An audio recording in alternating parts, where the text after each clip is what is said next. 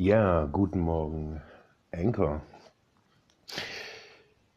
Ich habe ja lange nichts mehr gesendet, äh, sowohl hier bei Anchor wie auch bei auf den ganzen Social Media Kanälen war es ja ruhig bis still bei mir, weil ja vor fünf Wochen jetzt genau ist mein Sohn gestorben. Und der ist genau 20 geworden an, ja, an seinem Geburtstag eben.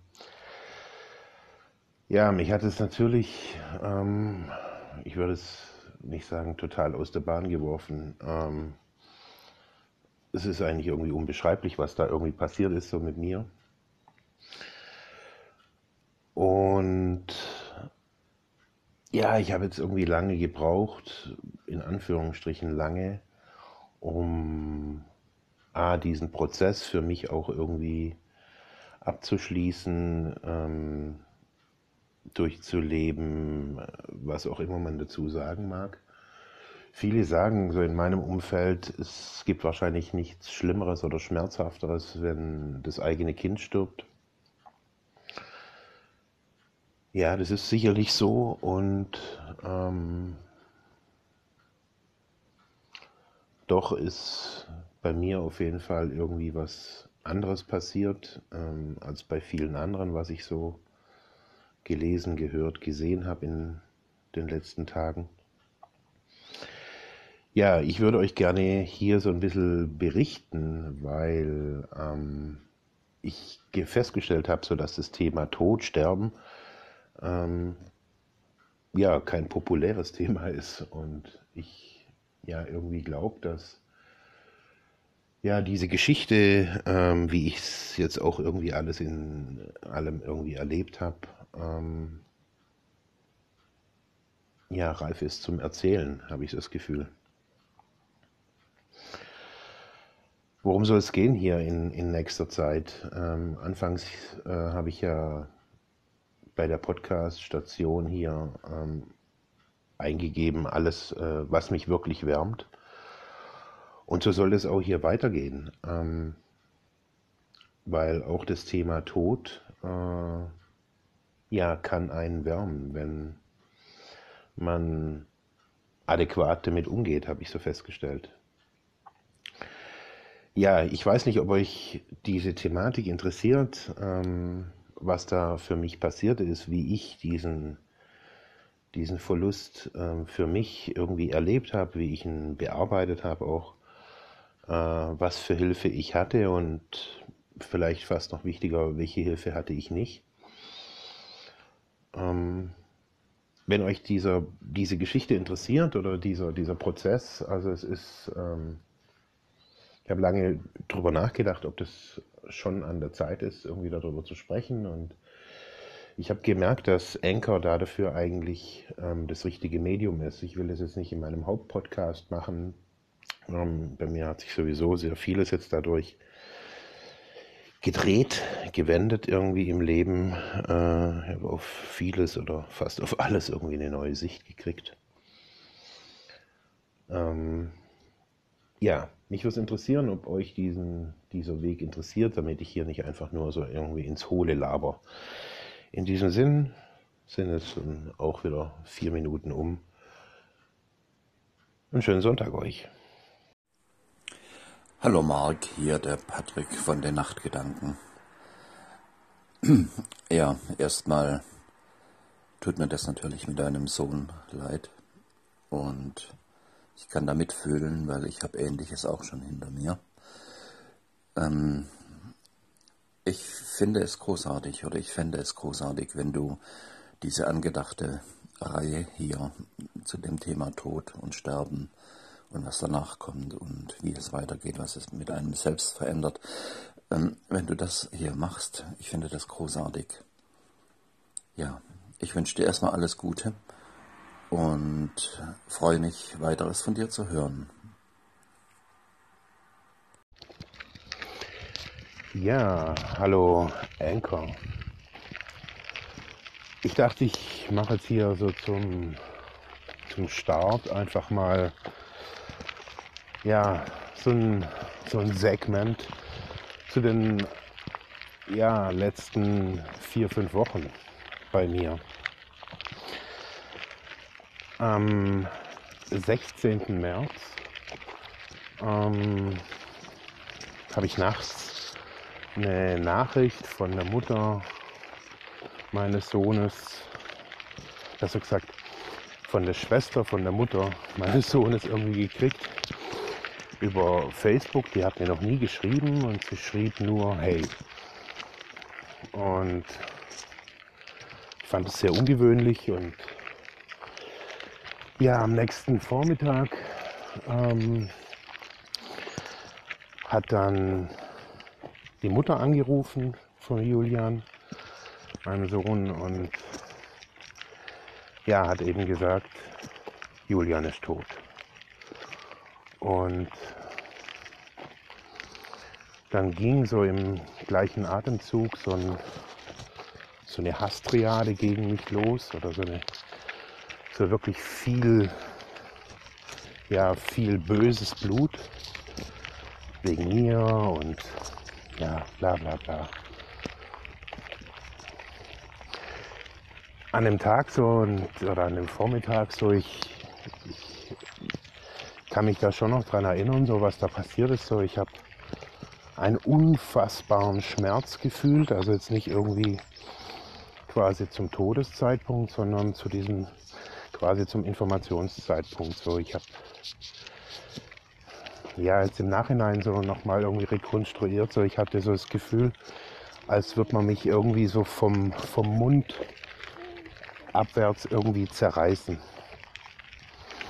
Und ich habe so gemerkt, so dass ich diesen, dieser Schmerz, das war so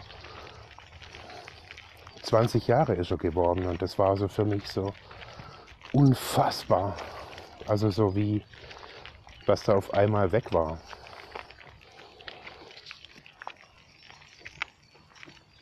Ja, ich stand da und hab's nicht fassen können. Ich war, ich habe dann noch mit ihr weiter telefoniert. Wir haben uns angeschrien und was weiß ich was, weil sie nicht aufgehört hat, so nach mit diesem Krieg, auch trotz, dass er gestorben ist. Und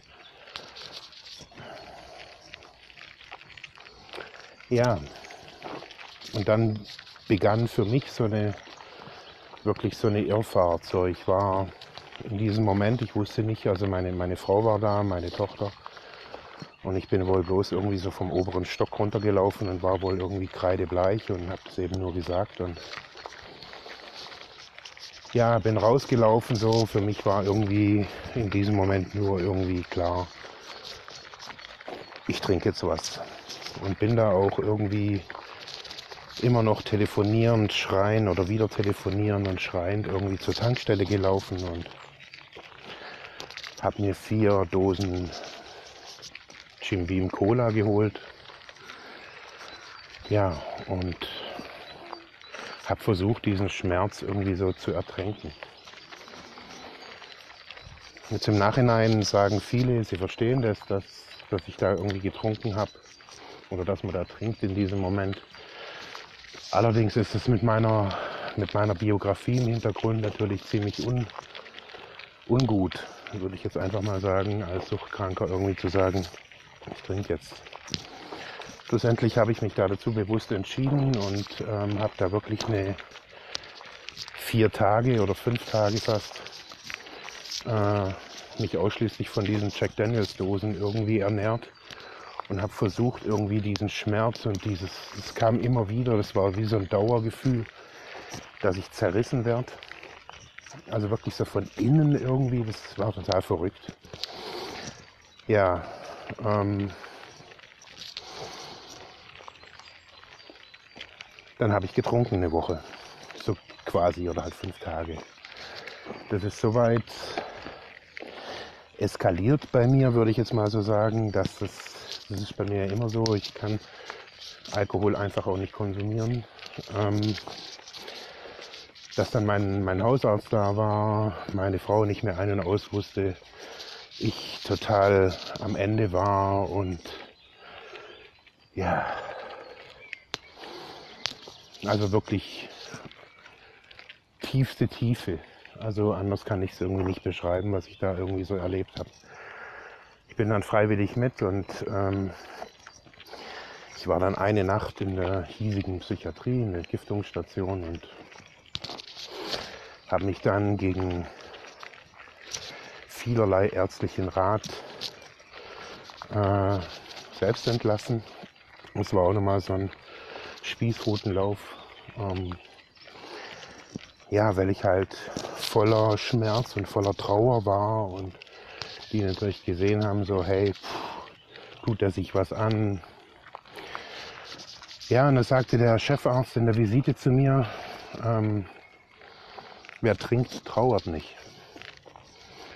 Und das war so ein Satz, der irgendwie total eingeschlagen hat bei mir.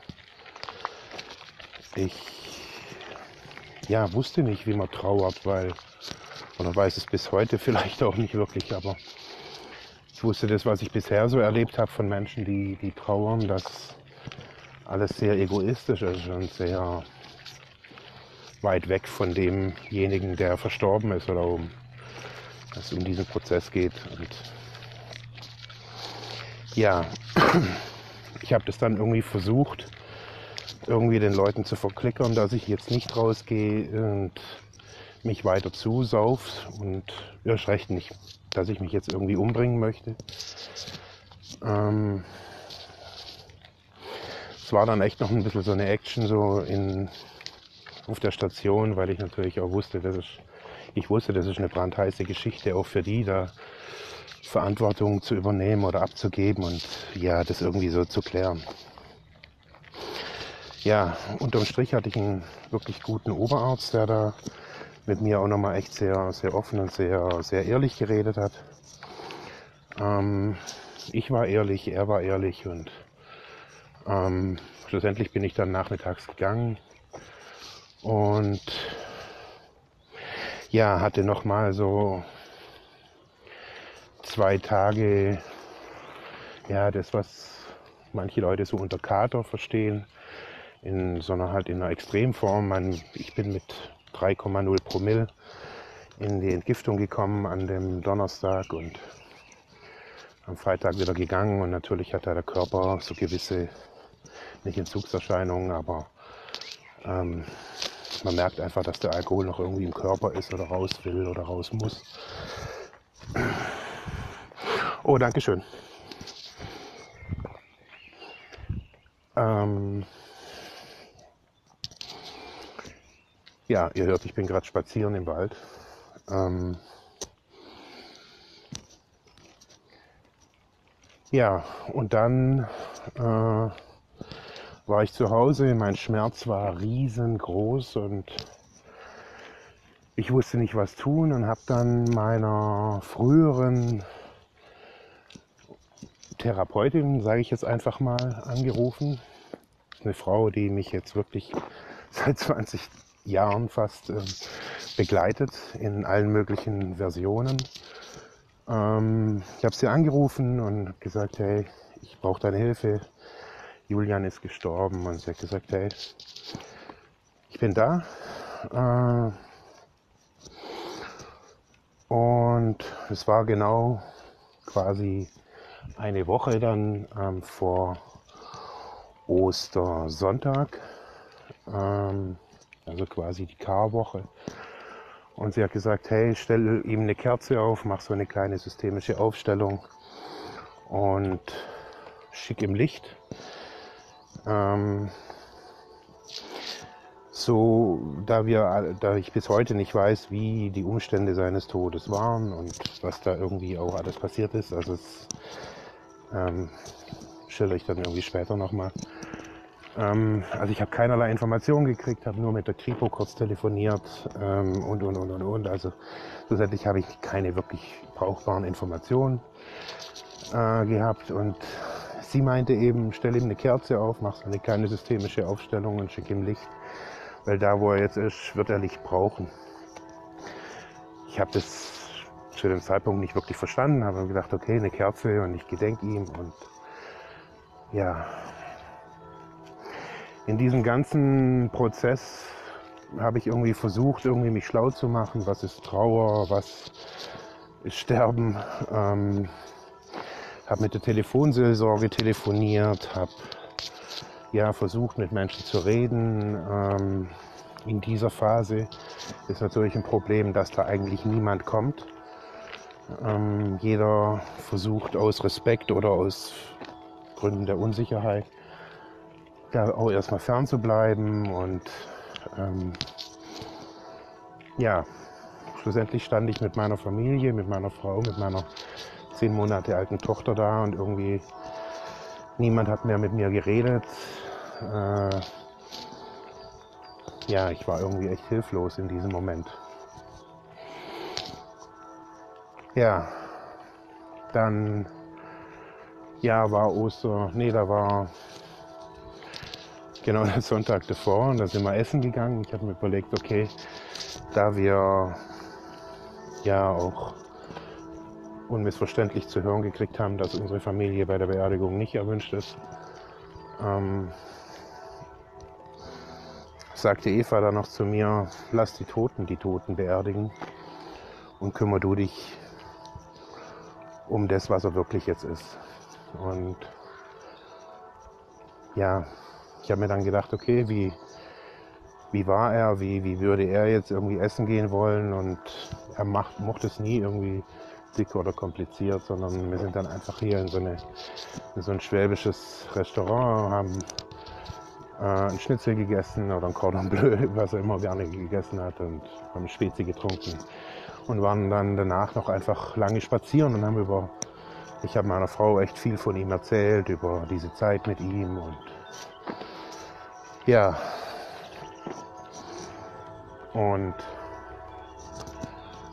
ja, zu dem Zeitpunkt wussten wir nicht irgendwie, wo ist er jetzt? Ist er noch irgendwie beim Bestatter? Ist er, was ich, hing die ganze Zeit quasi im Un oder bis heute irgendwie im Unklaren, was da reell irgendwie auch passiert ist.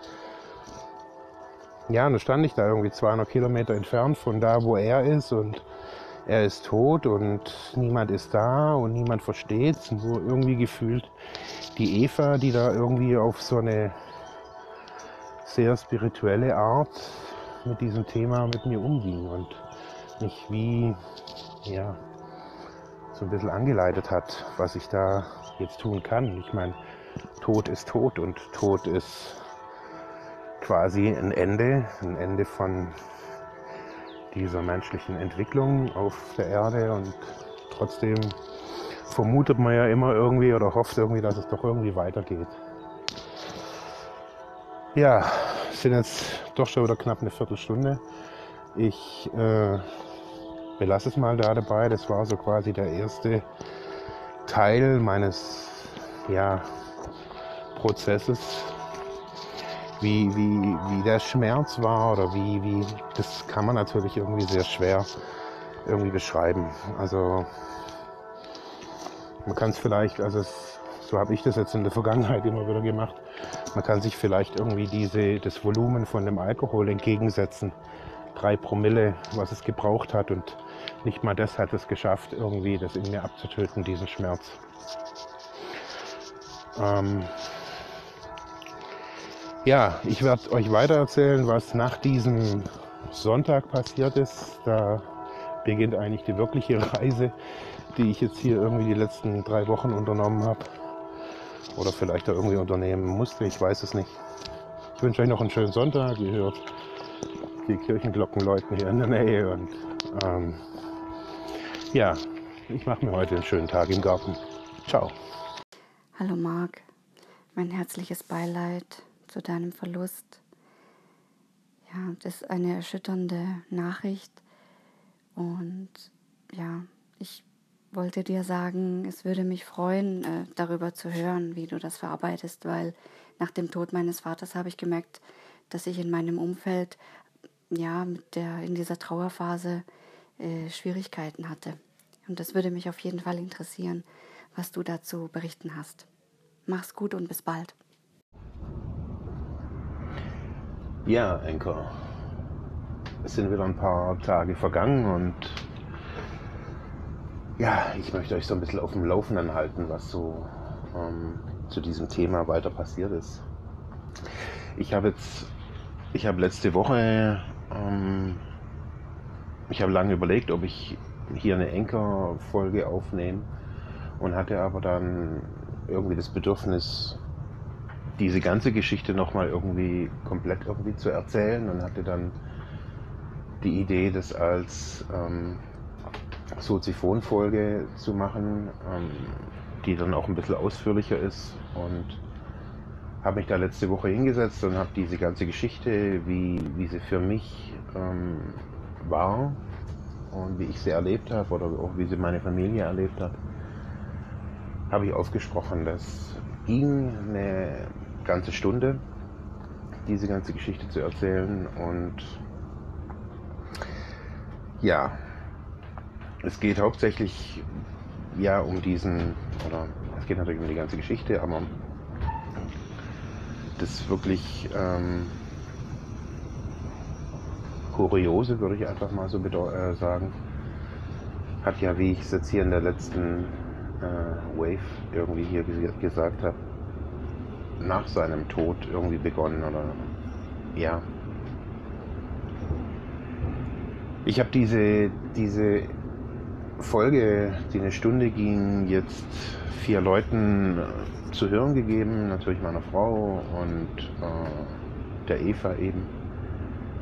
Und noch zwei weiteren Freunden. Und es ist ganz interessant, weil ich habe jetzt wirklich vier unterschiedliche Meinungen, ob ich diese Episode überhaupt ähm, veröffentlichen sollte oder ob sie nicht,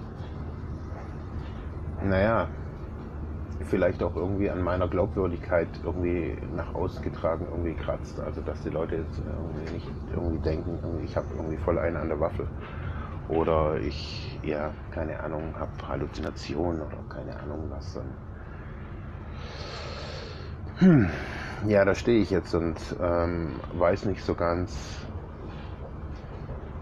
wie ich damit umgehen soll, weil ich merke, um was es schlussendlich geht, ist, dass ich ähm, in der Karwoche am Dienstag morgens ähm, ein Erlebnis hatte, was ich mir nicht erklären kann, was es war. Ähm, ich habe was gesehen, gehört, empfunden, ähm, was mir irgendwie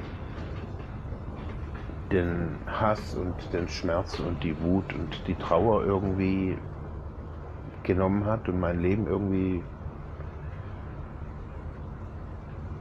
einmal komplett gedreht hat. Anders kann ich nicht sagen. Also ich ähm,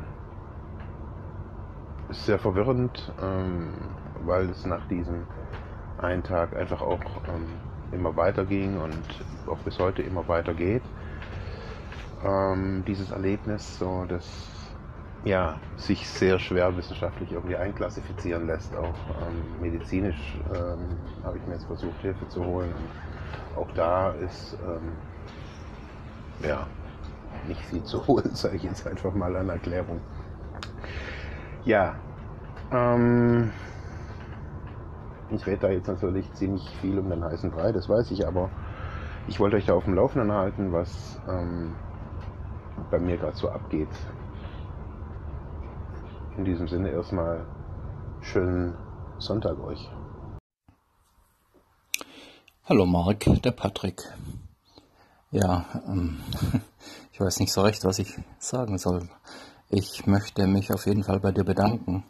Bedanken dafür, dass du uns an deine Empfindungen nach diesem ja doch etwas nicht schönen Erlebnis teilnehmen lässt. Ich höre jede deiner Folgen an und würde am liebsten so viel dazu sagen, aber das, ähm, das würde, glaube ich, den Rahmen etwas sprengen. Hm, ich verneige mich und ich wünsche dir Kraft und Zuversicht. Ja, alles Liebe, alles Gute. Mach weiter so.